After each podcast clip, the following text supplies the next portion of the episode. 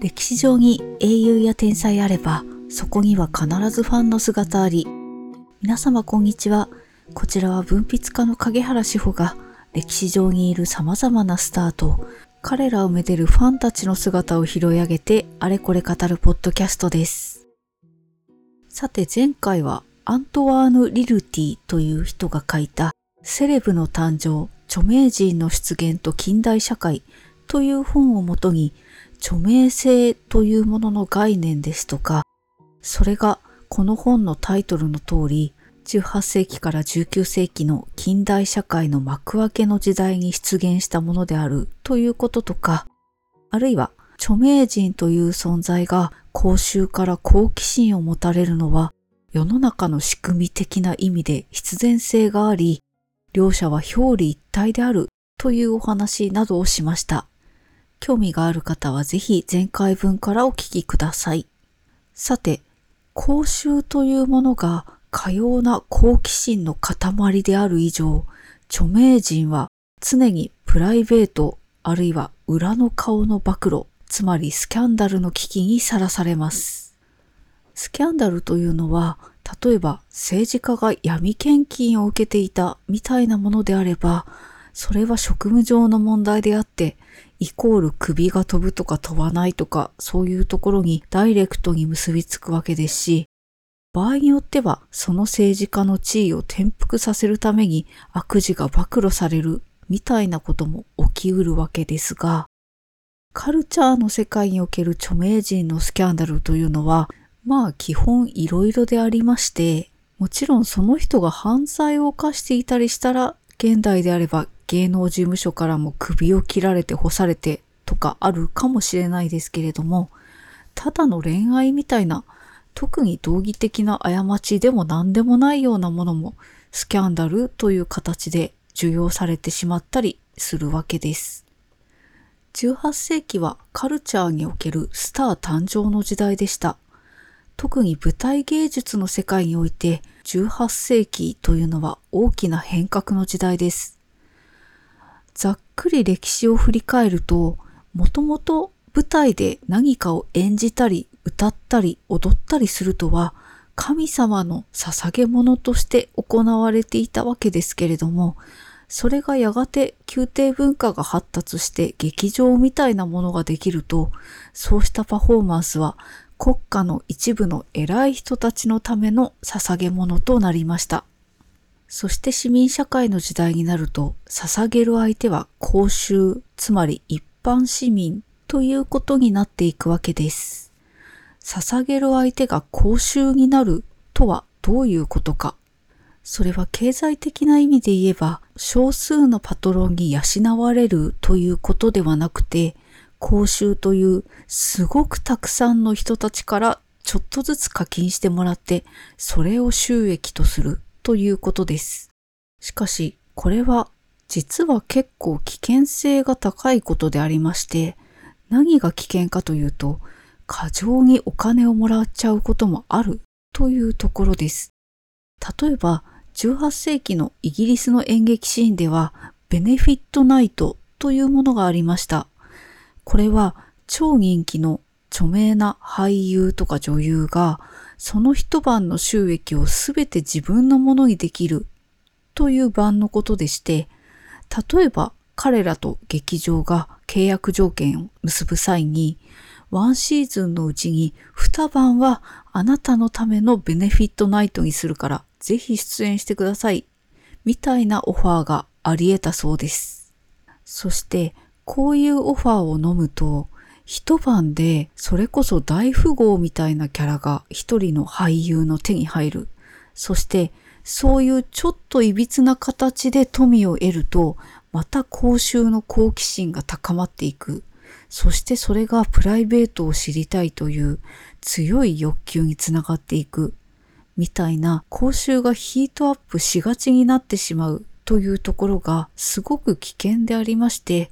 ここがやっぱり宮廷の中などで特定のパトロンに囲われることと、公衆から指示を受けて活動して収益を得るということの大きな違いかなと思います。そんな18世紀、いろんなタイプの舞台人がスタートして登場するわけですが、中でも最も公衆の欲望をかき立てさせた人たち、それがカストラートであったというふうにこの本の著者のリルティは述べています。カストラートというのは少年の高い声を保つために虚勢された男性歌手のことです。男性の虚勢というのはいろんな時代地域によって風習として存在していまして、ところによって懲罰のためであったり、自主的にするものであったり、いろいろでした。有名な中国の宦官などは、高級のような女性がたくさん暮らしている場所で、男性でありながら絶対に女性たちと過ちを犯すことなく働いてくれる存在として重宝されたりしていました。一方のカストラートというのは、もともとは西洋の舞台芸術における女性の礼遇を背景として生まれました。16世紀後半、ローマ教皇によって女性が公共の劇場やオペラハウスの舞台で歌うことが全面的に禁じられました。しかし音楽というものには高い声がやはり必要です。そして一般の少年は子供の頃は高い声が出せますが、大人になるとそれは失われてしまいます。そこで男性でありながら虚勢によって高い声が出せるカストラートが重宝されるようになりました。18世紀のイタリアでは4000人ほどの少年がカストラートになることを目的に虚勢されたと言われています。さすがに18世紀ともなると近代社会の幕開けの時代なので、人権的な観点から虚勢を禁じる声も上がるのですが、それでもしばらくはこの慣習はなくなりませんでした。世の中に完全にカストラートがいなくなるのは19世紀に入ってからだったようです。故に言ってみれば18世紀というのは一つの過渡期でした。カストラートがこの時代にスキャンダルの餌食にされがちだったのは、もともと宮廷の中などである程度秘められた存在だった彼らが18世紀というタイミングで一時公衆の目に触れてしまったことが起因していると思われます。彼らのように人工的にクイアな存在にされた男性というのは公衆からしてみれば結構ショッキングなえ、どういうことよって思ってしまうような未知なる存在だったのだと想像します。この世のものとは思えない美しい声だ、神みたいに仰ぎ見てファンになる人も多数いたとは思いますが、もっと素朴な疑問として、あの人たちは我々と同じご飯を食べているんだろうかとか、またあるいはトイレはどうしているんだろうかとか、恋愛はするんだろうかとか、よくわからない存在であるがゆえに、そうした興味がムクムクと膨れ上がってしまう。そして、宮廷の中であれば、なんとなく触れちゃいけない空気みたいなもので済ませられていたものまで、公衆の目にさらされた瞬間に、格好の噂、ゴシップ、スキャンダルの種になってしまった。みたいなところが、ざっくりとした18世紀当時の状況でありました。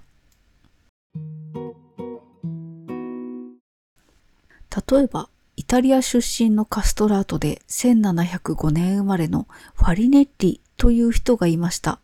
カストラートという映画の主人公としても取り上げられた有名な人です。この人はイギリスに渡りまして、ロンドン市民の間で大フィーバーを巻き起こしたんですけれども、同時にものすごく攻撃も受けました。カストラートは男性も女性も誘惑する非常に危険な存在であるということで世間から散々叩かれまして、彼の場合はロンドンの超有名な高級娼婦と関係を持っているというスキャンダルをばらまかれてしまいます。ファリネッリはこういうスキャンダルに耐えられなかったタイプで、公衆からついに身を隠してしまいます。どうしたかというと、イギリスを離れてスペインに行きまして、スペインの宮廷に雇われて、パトロンに囲われるという旧来的な昔ながらのカストラートの生き方の方を選択します。もう近代の著名性というものの暴力が嫌になっちゃったというわけです。一方で、もっとある意味したたかであったというか、著名性に耐え抜いたカストラートも現れます。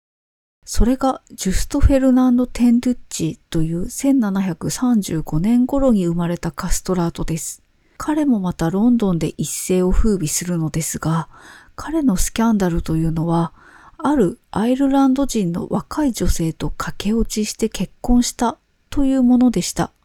この事件を人々は単なる男性スターの恋愛スキャンダルとは捉えませんでした。彼らの興味はカストラートに対するもっと性的でゲスな疑念へと向かいました。例えば、カストラートって恋愛感情とか性欲とかあるの？とか、ベッドの上で実際何ができるの？とか、裸になったらどんな風なの？とか、相手の女は相手の女で一体どういうつもりなの？とか、もういろんな疑問が噴出してきちゃう。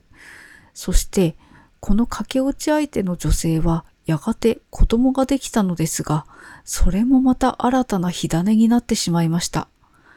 つまり、カストラートに生殖能力があるのかないのかという新しい謎が生じたということもありますけれども、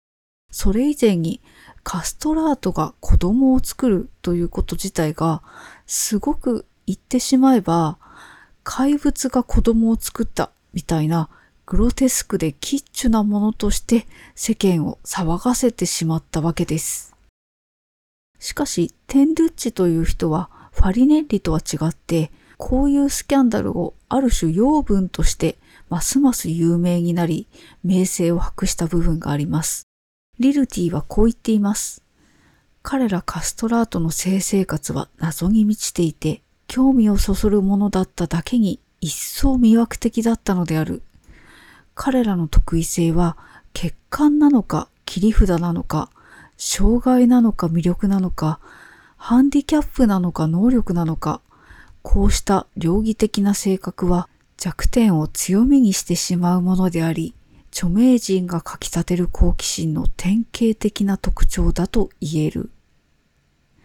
また、これも重要な指摘だと思うんですけれども、こうした公衆の好奇心は常に哀れみ、軽蔑、嫌悪感が混じったものであるともリルティは言っています。そもそも舞台人という職業自体がしばしば江戸時代の日本とかでもそうだったのだと思いますが、スターであると同時に汚れであるという両義的な存在でもありました。特に女性に関して言えば、しばしば女優や女性歌手は娼婦と紙一重であるという見方をされてきたわけで、そもそも彼女たちが教会や舞台から締め出されて代用としてのカストラートが登場したのも、そういった差別心が理由としてありました。そして、その代用として登場したカストラートが数百年を経て、公衆のスターかつ汚れとして時の象徴的な存在になるというのが18世紀という時代だったということになります。リルティはこうも言っています。本当の意味でスキャンダルなのはカストラートの性生活ではなく彼の著名性そのものなのである。そこからさらに数百年が経った21世紀においてカストラートはいなくなりましたがカストラート的なる著名人は依然として存在し続けて、社会を、文化をいろいろな意味で賑わせ続けているとも言えるでしょう。さて、今日のお話はここまで。次回もこのセレブの誕生という本に関連したお話を導入にしたいと思っています。それではぜひまたお聴きください。